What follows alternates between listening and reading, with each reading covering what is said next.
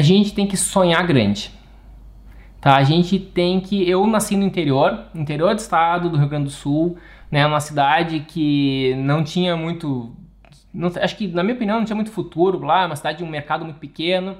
Segunda dica: é, trabalhar bastante desde cedo. Tenta fazer todos os estágios que tu conseguir. Não dê importância para salário no início da carreira. Veja quais são os lugares que tu mais vai aprender. Então tem escritórios que estão fazendo uma arquitetura que tu admira, tenta trabalhar lá, mesmo que o salário lá seja bem mais baixo. Tu tem que estar tá conhecendo o que, que, esses, o que, que essas empresas estão fazendo. Só conheço um jeito de ter sucesso na arquitetura, que é construindo uma marca, ou seja, um nome. E para o teu nome se destacar no mercado, ele precisa estar sustentado em três pilares: atração, técnica e lucro. Aqui nesse podcast eu vou te mostrar onde deve estar o teu foco, porque o cliente deseja e paga mais por uma arquitetura autoral. O fato é o seguinte: aquele que vende projeto briga por preço, aquele que vende assinatura escolhe o cliente com quem quer trabalhar. Seja bem-vindo ao podcast Estratégia Arquitetura, o podcast onde você vai conhecer as estratégias para você se destacar no seu mercado. Foi uma solicitação, dos alunos esse bate-papo né, sobre projetos de arquitetura e aí, como indicação, a gente chegou no Leonardo, que foi super solícito de conversar com a gente, de ter esse tempo para falar com os alunos aqui de Palmas do Tocantins. E essa é uma proposta de extensão justamente visando a complementação da formação dos alunos nesse processo. A pandemia, pelo menos, nos propôs nos proporcionar esse sistema, né? a gente está conversando com você direto e online em outro país, então essa é a única coisa boa disso, né? o restante não, a gente não comenta. Né? E, eu gostaria, é, eu gostaria que você se apresentasse para os alunos e para todo mundo que está acompanhando a gente. Claro. Uh, em primeiro lugar, né, uh, muito obrigado pela presença, né, um privilégio estar aqui e boa tarde a todos. E meu nome é Leonardo Mader, eu sou arquiteto, sou gaúcho, uh, sou formado acho que desde 2004, então já tenho alguma jornada por aí, 16 anos de formado. E desde, digamos, bem cedo na minha carreira, eu resolvi uh, trilhar uma carreira internacional. Então eu tive uma experiência de trabalhar na Itália, na Inglaterra. Depois, depois de três anos na Europa, eu voltei para o Brasil e abri meu escritório. Abri meu escritório no Brasil chamado Mader Architects. Isso foi em 2009. E uh, em 2009, daí a partir de lá eu comecei a trabalhar em várias, em vários nichos, atuei em vários nichos, mas eu me encontrei mesmo foi na arquitetura de alto padrão. E daí eu comecei a desenvolver várias casas de alto padrão, alguns edifícios, algumas obras especiais. Consegui até fazer uma obra em Chicago, né? E alguma participação de obras também em Punta del Este, algumas casas mais sofisticadas em Punta del Este e, e pequenas intervenções em, em eventos em Nova York, Miami, alguma coisa assim bem sutil assim. Uh, mas o que o que teve maior repercussão mesmo para mim foi as casas uh, casas de alto padrão no Brasil, principalmente no sul do, do país e depois de um tempo trabalhando nesse segmento, eu resolvi experimentar alguma coisa diferente, que era de experimentar uma certa, uma certa globalização, digamos assim, uma internacionalização. Então, em 2017, ou seja, já faz três anos, eu resolvi me mudar, resolvi me mudar para Inglaterra. E eu continuei com o meu escritório e acabei desenvolvendo alguns projetos à distância e ao mesmo tempo em que eu também consigo, consigo colaborar com grandes escritórios aqui na Inglaterra também. Então, digamos, essa uh, esse, esse, esse um pé no Brasil e um pé na, na Europa foi uma, uma coisa que me marcou muito né, nos meus últimos anos. E acho que isso aí acaba trazendo bastante diferencial e uma bagagem bastante única. Bacana, obrigado, Leonardo. E essa apresentação já deu para a gente um panorama de tudo que você trabalha, de tudo que a gente pode perceber um pouquinho da sua arquitetura. E aí, assim, logicamente que para fazer essa live eu pesquisei, né? A gente tem que fazer uma pesquisa profunda sobre a apresentação. E aí uma das, um dos questionamentos que eu faço e que muitos alunos me fazem é com dúvidas ao estilo, digamos assim. Porque muitos falam assim, ah, eu começo esse estilo de arquitetura do início, quando eu vou finalizar, do meio. Onde é que eu determino isso que a gente chama de estilo de arquitetura, seja contemporâneo, seja com materiais sustentáveis? Onde é que você acha que entra esse, esse critério de adotar alguma solução? E é que questão fantástica é essa, tá? Porque uh, como sou brasileiro e está muito presente a arquitetura brasileira em mim, e a, arquitetura brasileira ela é, ela tem uma base modernista. Então, uh, eu sei que para uh, todo mundo no Brasil acha que, que os arquitetos são bem diferentes no Brasil, mas quando o cara está fora do país, eu vejo que é tudo muito parecido né, no Brasil. E a base da arquitetura brasileira é modernista. E, em geral, toda a América Latina ela tem uma base muito forte modernista. E quando eu estou colaborando com escritórios ingleses, eu tenho uma dificuldade de, de me alinhar com o estilo deles, porque eles não têm essa base modernista. Então, o, o jeito com que eles a maneira com que eles solucionam os projetos são diferentes das maneiras que eu, que eu normalmente solucionaria. Né? Eles vão botando mais elementos, enquanto o brasileiro ele está ele tá sempre em busca de reduzir o número de elementos. E, digamos, os melhores arquitetos do Brasil são os que conseguem alcançar o auge da simplicidade. Né? E, digamos, estão mais. Uh, geralmente eles estão mais próximos do minimalismo, né? os grandes arquitetos brasileiros. E aqui na Inglaterra, eles não, eles não querem esse minimalismo.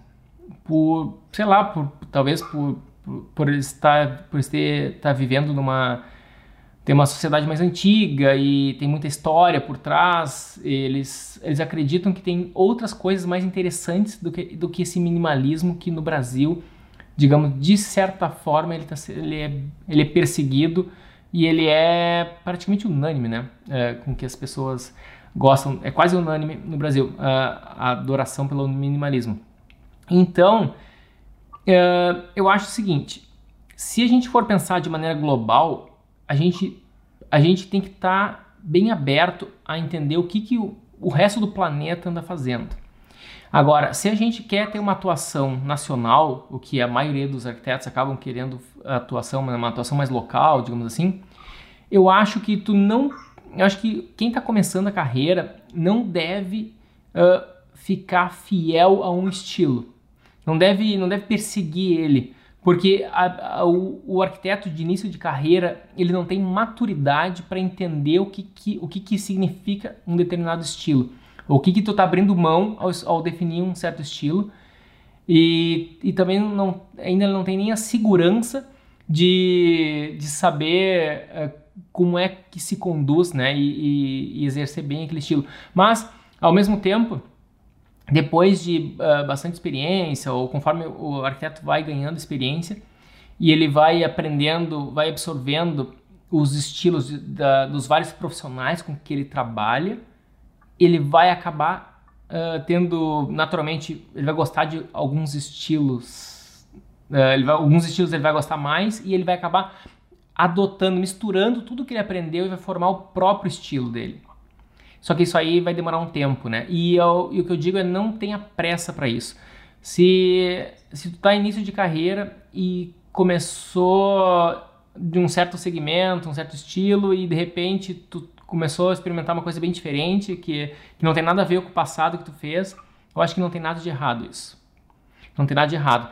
Mas em algum momento quando tu quiser fazer com que o teu negócio realmente cresça, daí sim é bem importante é, tá definindo, né, qual é o rumo que tu quer levar o teu, teu negócio.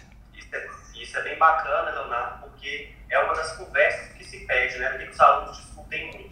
E aí, uma das coisas que, assim, gera muito interesse, eu sei que deve gerar muito interesse, justamente por você tá, estar em Londres, é quais seriam as diferenças básicas que você percebeu claramente entre o mercado brasileiro que já, você já conhece, e o mercado de Londres. E além disso, é, qual é a diferença que você percebe nos arquitetos daí para, para os arquitetos do Brasil?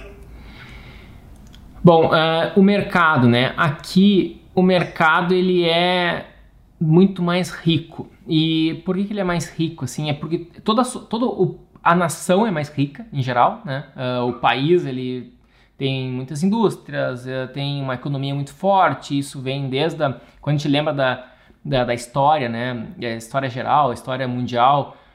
Uh, Portugal já era um país rico e daí vinha, vinha pegar o ouro no Brasil e depois a Inglaterra ainda pegava o ouro de Portugal. Então Uh, e sempre foi muito forte na navegação e conquistou várias, várias terras, vários impérios, né? construiu vários impérios no, no mundo. E depois de um tempo eles inventaram, né? foi, inventaram a indústria, né? e antes disso ainda começaram a criar o mercantilismo, que por si que, que acabou vindo ao capitalismo. Então, então, historicamente, a Inglaterra sempre foi rica, ela, ela sempre foi uma referência. Hoje, Hoje, então, a gente consegue ver ah, nações como Estados Unidos, ainda maiores, né? Mas, de certa forma, os Estados Unidos é uma colônia inglesa, por um certo ponto de vista. Então, a Inglaterra sempre, sempre foi um lugar muito rico. E o que, que acontece? É um lugar, digamos, que uh, Londres é uma cidade gigante, que concentra muita... onde está o principal...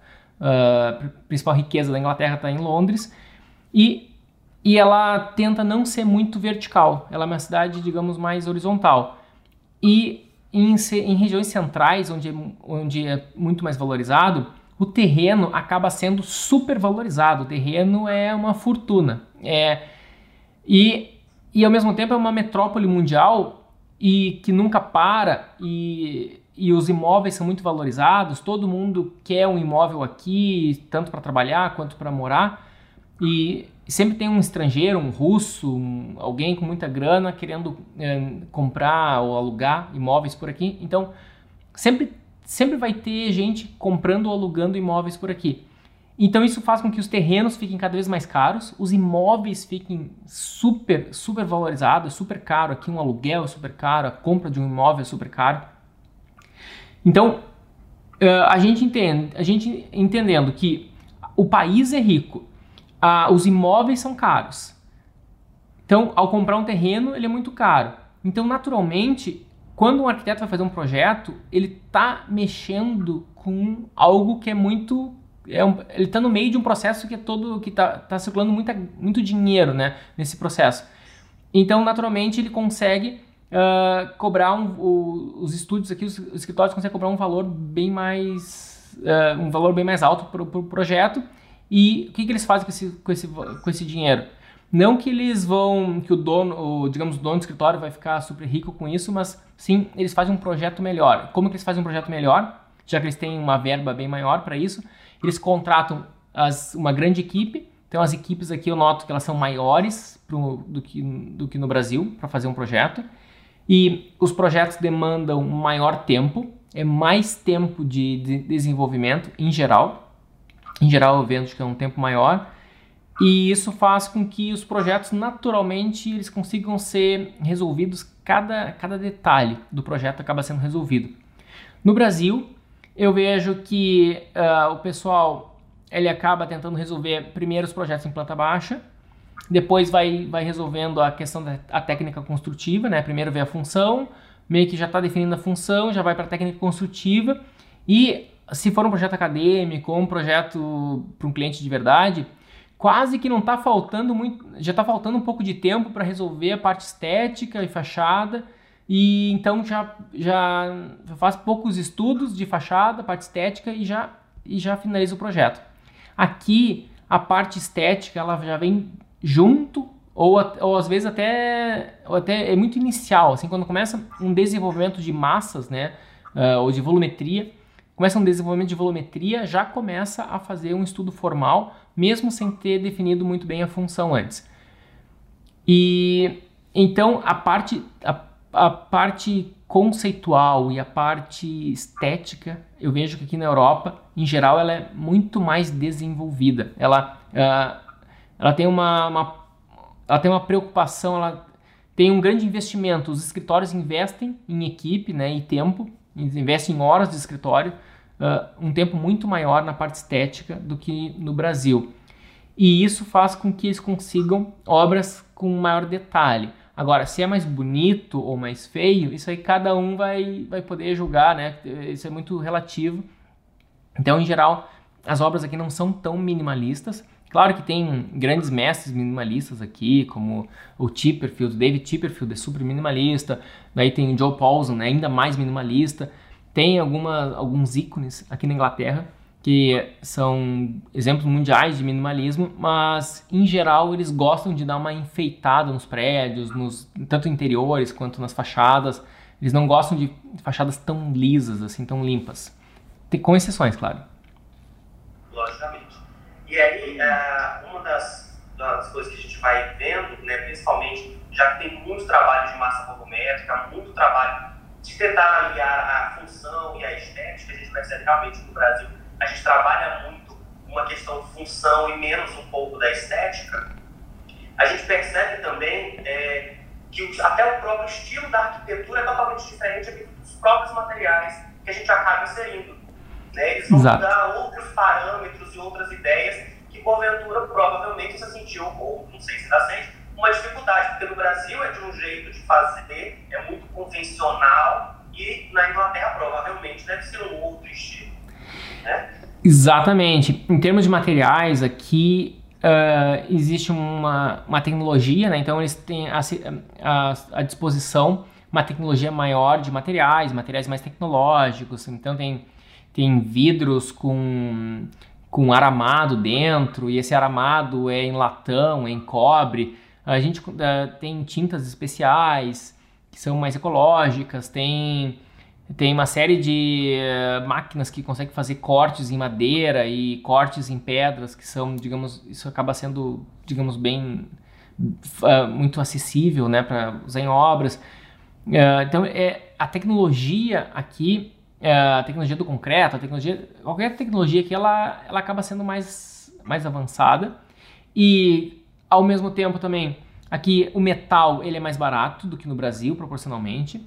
Agora, fazer uma parede com, que é de concreto aparente, com, com, com concreto trabalhado, ripado, é, isso aqui já começa a ser considerado um trabalho mais artesanal.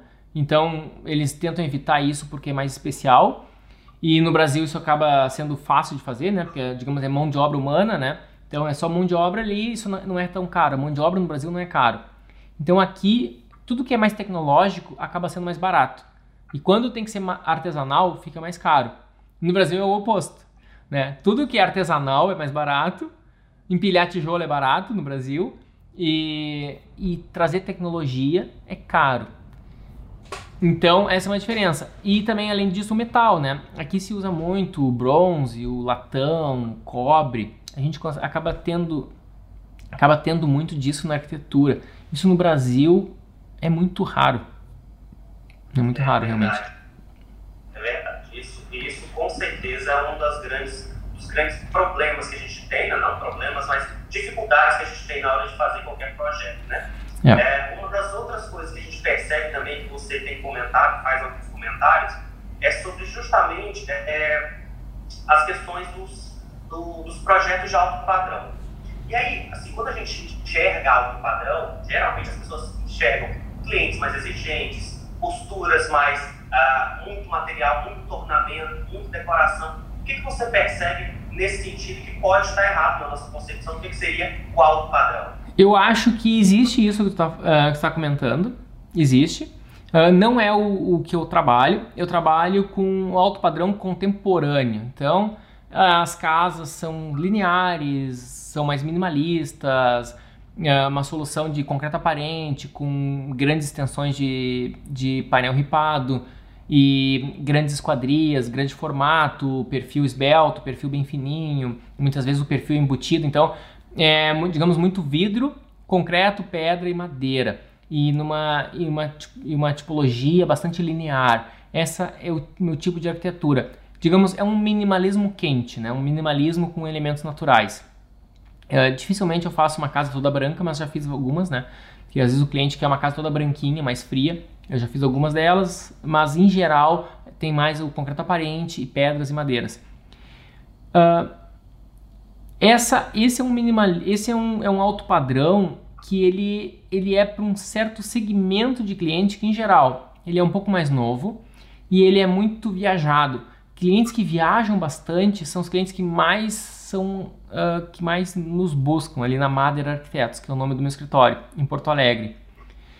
E existe um outro tipo de alto padrão, que é um alto padrão mais tradicional, que eles querem uma, digamos, é quase como se fosse uma casa branca, né? Alguma coisa com, com enfeites, com, né, com escadas cheias de adornos e uma escadaria que fica na frente da casa e mostra para todo mundo, mostra para os vizinhos todo o status que aquela nova casa está tá, tá tendo. Esse, esse não é o tipo de cliente que, que eu acabo trabalhando. E geralmente o meu, o meu cliente é o bem contrário. Ele quer deixar a fachada bem fechada e, e, ela é muito discreta pela vista da rua, as casas, né? mesmo em condomínio, ela é muito discreta e é toda aberta para dentro da casa, para dentro do jardim. E eu acho que esse tipo de cliente ele está querendo uma coisa que não é ostentação, embora pareça que é ostentação, mas ele quer de uma maneira diferente, uma ostentação para acho que ele quer mais é curtir realmente, ele quer ele quer o conforto dele. Porque ostentação eu vejo que é para mostrar para quem não conhece, tá? E ele não quer mostrar para quem não conhece. Ele quer mostrar para quem ele ama, para a família. Então ele não mostrar, mas ele quer, quer usar a casa. Então acaba sendo uma casa é é uma casa para o cara curtir tanto o de segunda a sexta, né, num dia a dia de trabalho, também como curtir no seu fim de semana, um momento de férias. Então a gente vai, vai, vai, a gente coloca espaços de lazer dentro da casa quando, quando o cliente está querendo isso, né? E geralmente eles querem. Tem um terreno também favorece. E são clientes mais jovens e às vezes, de vez em os clientes mais velhos que eu já, já atendi, todos eles foram, eles nos contrataram porque os filhos que que disseram, pai, contrata, contrata a Mader, que a Mader, os caras são muito bons em projetos, os projetos são fantásticos e contrata eles. Mas não que, uh, em geral, a minha arquitetura não atrai tanto um público mais velho, mas, claro, depois que ele entra no processo, ele acaba curtindo, porque uh, a gente faz uma casa muito customizada, né? Alguns anos atrás, eu tive a oportunidade de fazer um curso que era com uma psicanalista em São Paulo, e ela falava, e o curso era baseado no, no comportamento do consumidor de alto padrão, do consumidor de luxo. Não, o comportamento psicológico do consumidor de luxo. E eu fui para esse curso com a expectativa de aprender mais ou menos o que a tua pergunta estava falando, né? Como que, como que trabalha né, com, esse, com esse consumidor que ele quer tudo do bom e do melhor e quer mostrar tal. E lá nesse curso me surpreendeu que eu aprendi exatamente o oposto do que eu esperava. Que o consumidor de alto padrão, ou o verdadeiro, o que, se tu quer realmente agradar uma pessoa e tu, tu tem que conseguir fazer com que, com que ela resgate os, uh, resgate os verdadeiros prazeres dela, né? E que os verdadeiros prazeres são internos e não externos. E às vezes os verdadeiros, o que deixa uma pessoa mais feliz são algo, são coisas muito simples. E então uh, isso foi baseado no modelo de Lacan. Jacques Lacan é um psicanalista depois de Freud, né, da linha freudiana. E ele, ele inventou o conceito, ele criou o conceito do petit a. Petit a é o pequeno a. E o pequeno a é o que simboliza esses, é, essas essa pequena coisa que pode te dar uma grande felicidade, que para algumas pessoas pode ser uma calça jeans uma camiseta, uh, talvez numa casa pode ser um fireplace, que é um, só um simples, uma simples lareira no meio do jardim, ou um pequeno terraço com uma com uma mesinha que tem dois lugares, uma mesinha bem simples, mas que o pessoal pode, o, o, dono, o casal pode tomar um café da manhã sobre um, sobre um pergolado que um pergolado, digamos, feito de uma palha, alguma coisa assim, uh, uma madeirinha bem algo, algo que não necessariamente é caro de fazer, mas que às vezes isso foi, são os espaços que deixam as pessoas mais felizes dentro da casa, né? Em geral, uh, o que me faz muito sucesso na minha arquitetura são as lareiras porque a lareira ela acaba unindo a família. Então a família, família e amigos ficam ao redor do fogo. E então os clientes sempre reportam que gostam muito desses espaços. E a arquitetura também, ela é muito integrada, né? Então a, a casa toda abraça a piscina, uh, cozinha e, e living uh, e salão de festas, tudo, tudo, tudo, tudo é integrado com a piscina e a piscina também acaba ficando no coração da casa. E no fim das contas, a arquitetura ela está refletindo aquilo que é mais importante para o cliente, que é a família, né, em geral.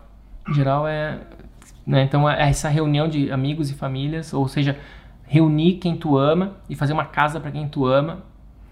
E a gente simplesmente dá o nosso estilo para traduzir isso. Então aquele curso me ajudou muito a, a fugir de soluções de, de revestimentos da moda, né? O que que, que, que o pessoal está usando de revestimento? Isso para mim não é arquitetura, né? Arquitetura é a gente conversar com o cliente e a gente entender o que, que realmente vai, vai deixar aquele cliente feliz. E a gente conseguir traduzir isso no projeto e, né, e conseguir ter esse retorno dele depois, depois que ele está usando. É, isso é bacana porque esse é o nosso papel, né? A gente faz o projeto para o cliente e aí atende as necessidades dele. Né? Então, isso é que é o forte da nossa arquitetura. É. Aí, você falou um pouquinho, eu percebi é, sobre algumas questões do trabalho. Né? A gente acaba mexendo com algum software, acaba fazendo alguns trabalhos. Aí, qual é o software que vocês mais usam né, dentro desse contexto? E até para a gente perceber um pouquinho, porque os alunos acham assim, a gente coloca, acaba inserindo alguns programas e fala, não, isso aqui não, aqui não existe isso mas e aí? Como é que é o trabalho? Quais são os softwares que mais se utilizam? Assim, ó, as universidades inglesas, eu nunca estudei na Inglaterra, tá? Eu só estudei sempre no Brasil. Mas quando eu converso com arquitetos, estudantes de arquitetura que estudam por aqui, eles sempre reportam que as universidades aqui não, não incentivam o uso de tecnologia. Então aqui basicamente eles incentivam muito o uso à mão, fazer maquetes à mão e é, dificilmente estão são raras as universidades que incentivam o BIM.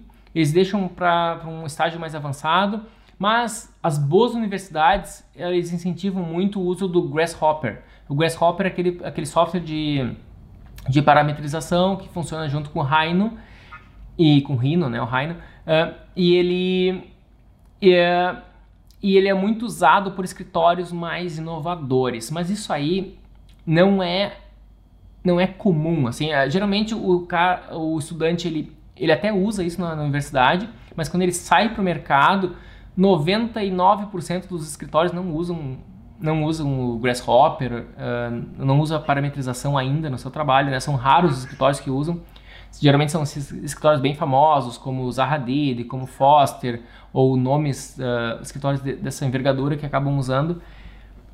E mas ainda, ainda é um pouco conservador nesse sentido. Eu, pelo menos, acho que a gente tem que estar muito atento, né? A parametrização e, e até mesmo está vindo a inteligência artificial, vai vindo, está chegando aos poucos e ela vai mudar bastante coisa na nossa carreira. Mas uma coisa que eu noto que é muito usado ainda aqui é, é o SketchUp para modelagem, uh, escritórios que ainda não migraram para o BIM, só que eles usam somente para modelagem, estudos, estudos pequenos estudos. E daí, para, junto com o SketchUp, sempre tem alguém que mexe muito bem com 3ds Max. E 3ds Max eh, ou usam o V-Ray ou usam o Corona. Hoje em dia o Corona está crescendo muito aqui na Inglaterra, o, e, por, pela facilidade. Então, uh, então as, os estudantes, uh, então os, os, os estudantes eles acabam não tendo essa formação de, de renderização e e geralmente também não tem muita formação de BIM. E daí os, os escritórios acabam fazendo uma formação de BIM dos estudantes. Uh, os estudantes são contratados, às vezes, muitas vezes, sem, sem ter muito conhecimento de BIM. Os escritórios agora estão todos eles migrando para o Revit. Quem já trabalha com edificação, acho que já, já foi obrigado, né? Foi a, teve que mudar a força para o Revit. O ArchiCAD aqui na Inglaterra não, não é muito expressivo. E daí os escritórios fazem um treinamento para o Revit. Mas a parte de renderização ela acaba sendo bem importante, só que não há o treinamento. Os escritórios não têm estrutura para treinar. E isso acabou, acabou sendo uma grande oportunidade né, para todo mundo, principalmente para brasileiros. assim. Eu, eu, por ter conhecimento de renderização, eu acabei acabei me destacando aqui na, na Inglaterra muito pelo, por esse meu conhecimento né, de, de desenvolver projetos usando o 3ds Max. É, isso é bacana, porque às vezes a gente fala, quando a gente fala do Revit, né, aqui na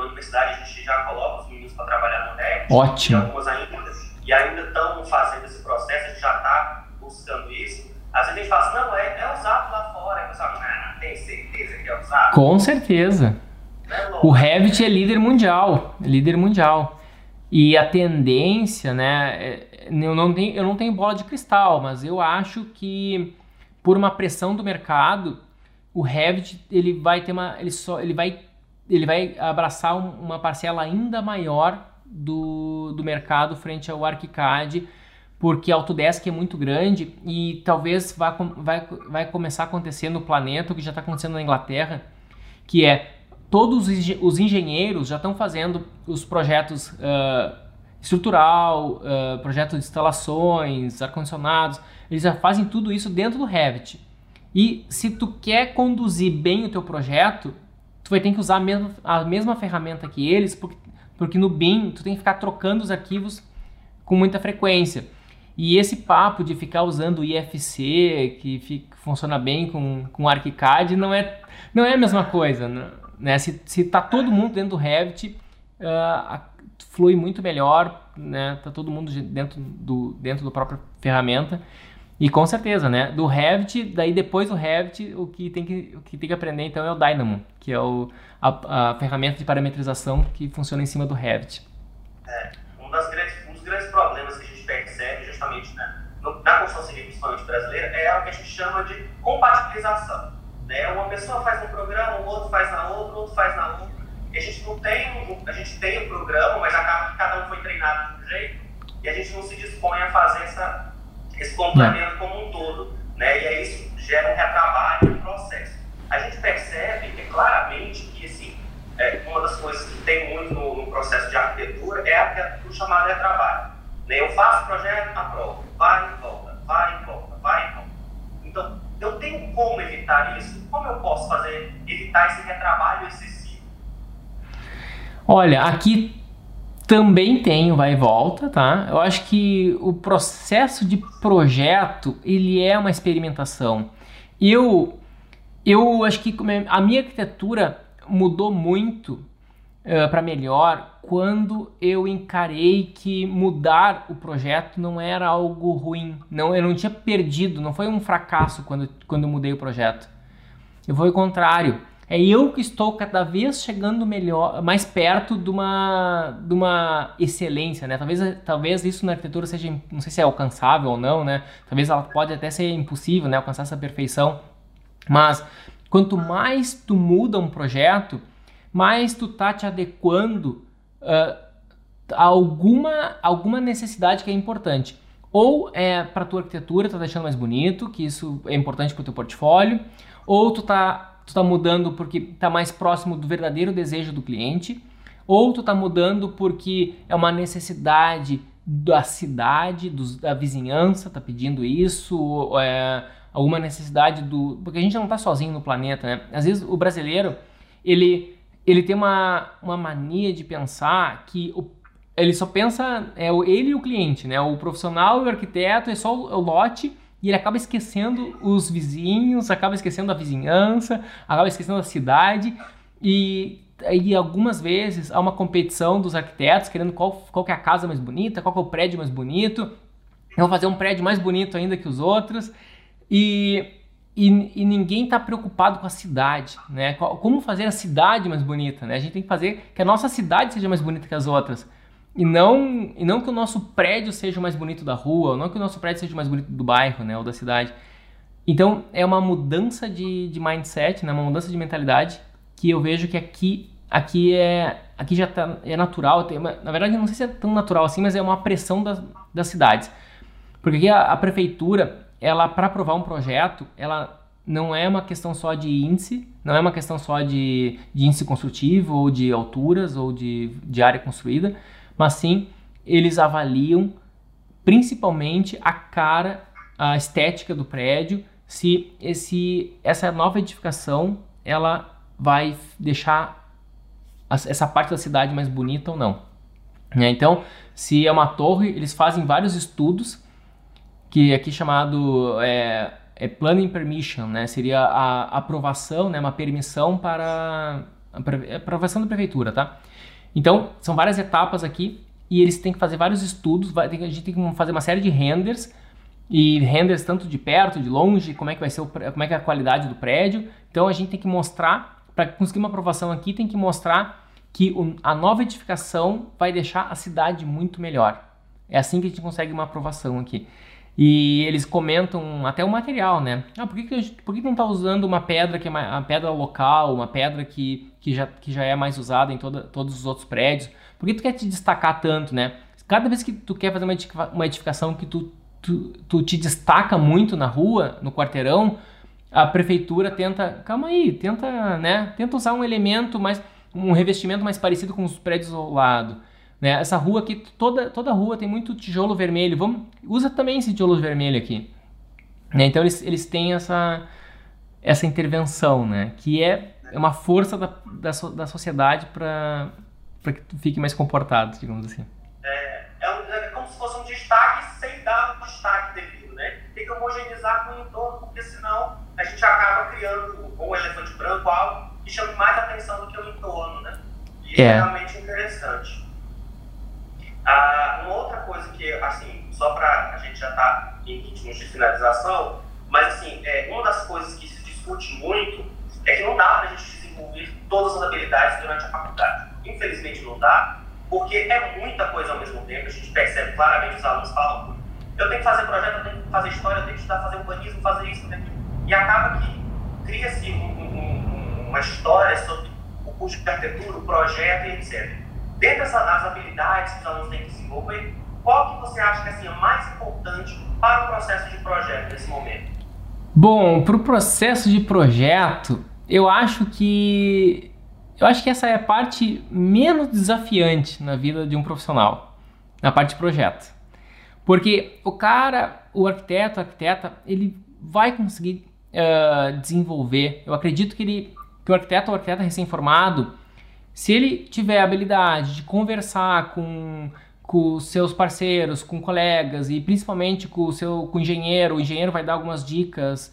Uh, o, tem vários consultores, né, com, uh, com engenheiros, né, complementares que a gente acaba contratando junto para fazer um projeto. A gente acaba aprendendo muito com eles. Chega numa loja, chega num fornecedor, o fornecedor vai explicando, vai dando uma aula para nós de como que é que, que a gente vai aplicar aquele, aquele material que ele está vendendo. Então eu acho que a parte de projeto em si, eu acho a menos desafiante, assim, em termos de resolução de projetos. Eu acho que o, o grande gargalo na formação das universidades está na questão de, de negócios, né? O, o, arquiteto, ele muitas vezes, ele, a maioria dos arquitetos brasileiros, eu acho que acabam não, não sendo um funcionário, mas eles acabam tendo que montar o seu próprio negócio e tem que e tem que conseguir, digamos, pagar suas contas vendendo seus projetos, atendendo o cliente, cobrando o cliente, é. precificando de maneira correta. Uh, e ele tem que contratar muitas vezes um estagiário para ajudar ele a desenvolver o projeto que ele vendeu. E às vezes ele tem que. E às vezes ele também tem que estar tá pensando qual é o. aquela pergunta inicial que tu fez, né? Qual é o estilo, qual é a identidade que eu quero dar para o meu escritório, para minha marca, como é que eu quero envolver que tipo, eu quero ser reconhecido como no mercado, né? E eu falo muito, né? Eu tenho, tenho meu canal do Instagram, eu falo muito da importância de a gente estar tá criando um nicho na arquitetura e, e, ser reconhecido dentro desse nicho, porque se a gente atuar, se a gente ficar atuando em vários segmentos, no fim das contas a gente vai atuar em nenhum, né? Se a gente tentar, tentar fazer de tudo um pouco, no fim das contas a gente não vai fazer nada, nada expressivo. Então por isso que é, quando no, quando eu fundei o meu escritório, eu estava trabalhando, eu fiz concursos para prefeituras de área urbana, ganhei, né? Tirei primeiro lugar, executei a obra tal, e fiz projetos de várias outras coisas, mas o que eu me encontrei mesmo foi quando eu fiz casas, casas de alto padrão. E ali eu me encontrei, me apaixonei por aquele segmento e daí eu resolvi dedicar todo o meu escritório a fazer só esse segmento e aí sim começou a vir somente clientes querendo fazer casas comigo. Eu tive um posicionamento muito claro e eu comecei a escalar o meu negócio, né? No início, no início com certeza fazia muita coisa errada, né, em termos de gestão, mas eu acho que esse era o grande essa visão tanto de marketing quanto de business, né, de, de negócios, Uh, isso acho que é uma, uma coisa que falta bastante né, na formação de um arquiteto e que quando ele se forma, ele vai, ele vai sentir essa falta, né?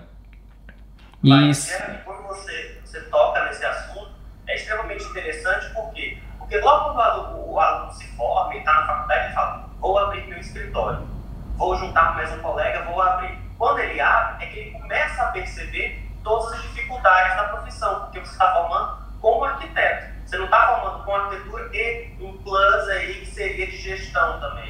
Você não faz isso. É, exato. A gente precisa saber de negócios, né? Porque no fim das contas, ou a gente vai ser um funcionário de alguém, vai ser um colaborador de algum escritório, e a gente sabe que isso não é estabilidade, porque a qualquer momento aquele tu está trabalhando no escritório e veio uma corona crise, veio um Covid-19, os principais clientes daquele escritório cortaram o contrato e teve que mandar metade da equipe embora e talvez tu seja um deles. Então, aquela estabilidade que tu pensou que tinha, daqui a pouco tu tá solto no mercado e tu não tem, não sabe nem para onde ir, tu não sabe nem como começar o teu próprio negócio, se chegar alguém perguntando um preço para ti de um projeto, querendo te ajudar, até tu não sabe nem, nem como, como dar esse orçamento, não sabe nem como, como cobrar, quantas revisões. E se tu fechar esse, esse projeto, quantas revisões vai estar tá fazendo, como que tu vai, como que tu vai lidar com esse cliente, né? E se ele, se ele não quiser pagar por algum motivo, tu não sabe nem como se defender disso, né? questão de contratos, como cobrar, as maneiras mais elegantes e sutis de cobrar, né? Mais eficazes, assim. É, tanto de precificar quanto de realmente cobrar, né? Tem a nossa parcela, essa nossa parcela tem que ser paga agora, tal. Então, às vezes o arquiteto ele não, não foi treinado para isso. E isso acaba sendo o dia a dia, né? E como contratar, como é que a gente vai é, são raros os trabalhos em grupos na faculdade. Eu acho que a gente deveria, deveria sim, né, trabalhar em grupo e incentivar mais isso. E, e eu acho que, sinceramente, a gente teria que estar tá tentando montar um, um certo escritório dentro das universidades. Acho que isso seria uma coisa legal.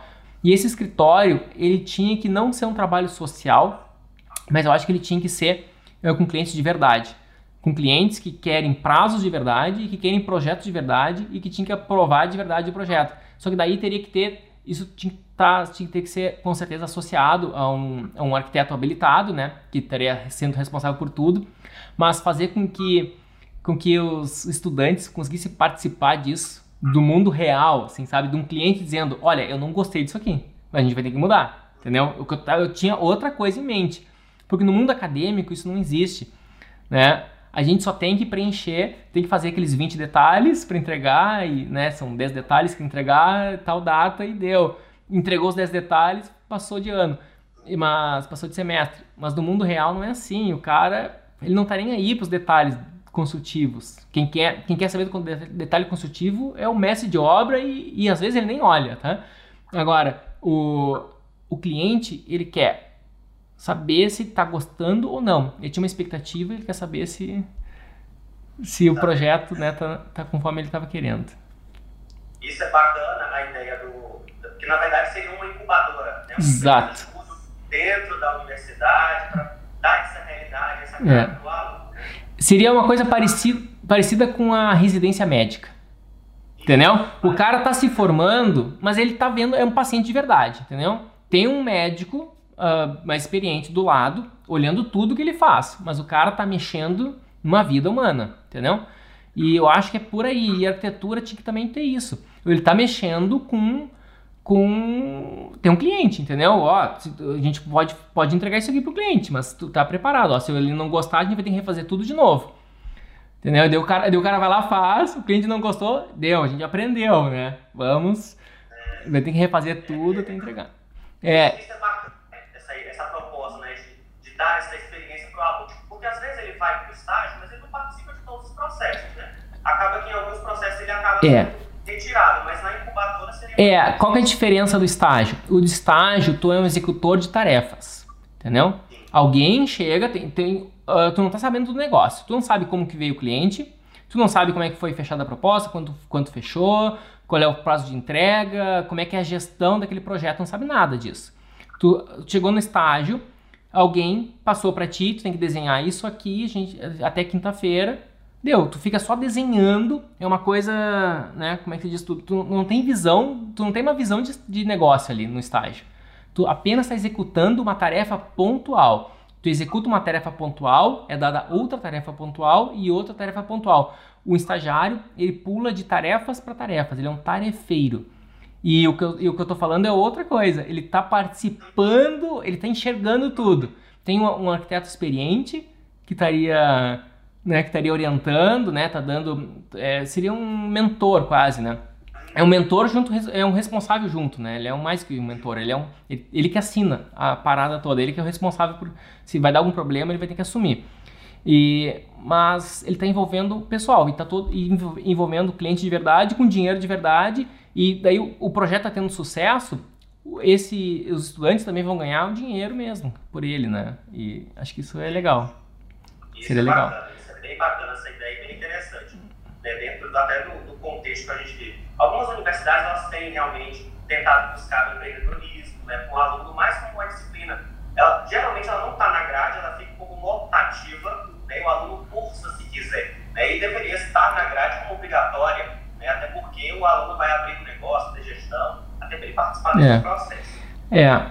E aí, para a gente, é, fora a habilidade soft, normalmente já vai citando aí, que todo mundo tem que saber um pouco, né? E aí, para a gente fechar né, a ideia da live, para não consumar tempo, é, os alunos aqui, a gente está falando de Palmas do Tocantins, para quem não está tá acompanhando a gente agora, é, uma dica que você dá não só para os alunos de arquitetura da universidade, mas de um modo geral. O que, que eles precisam, né? o que eles podem fazer durante esse processo para saírem bons profissionais lá na frente, frente inclusive ao próprio momento que a gente está vivendo? Eu acho o seguinte, uh, a gente tem que sonhar grande.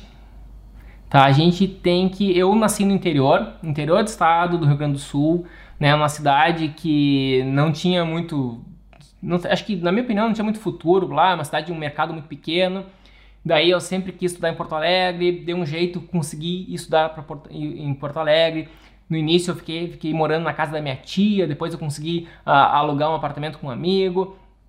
E foi sempre numa luta, né? Uh, daí, uh, desde cedo comecei a trabalhar bastante. Então, primeiro assim, ó, sonhar grande, né? Nunca desista do teu sonho. Aconteça o que acontecer, algum dia vai chegar. Se tu desistir, não vai acontecer nada nunca, né? Mas tu sempre manter ele vivo, a coisa algum dia, mais cedo ou mais tarde, vai acontecer.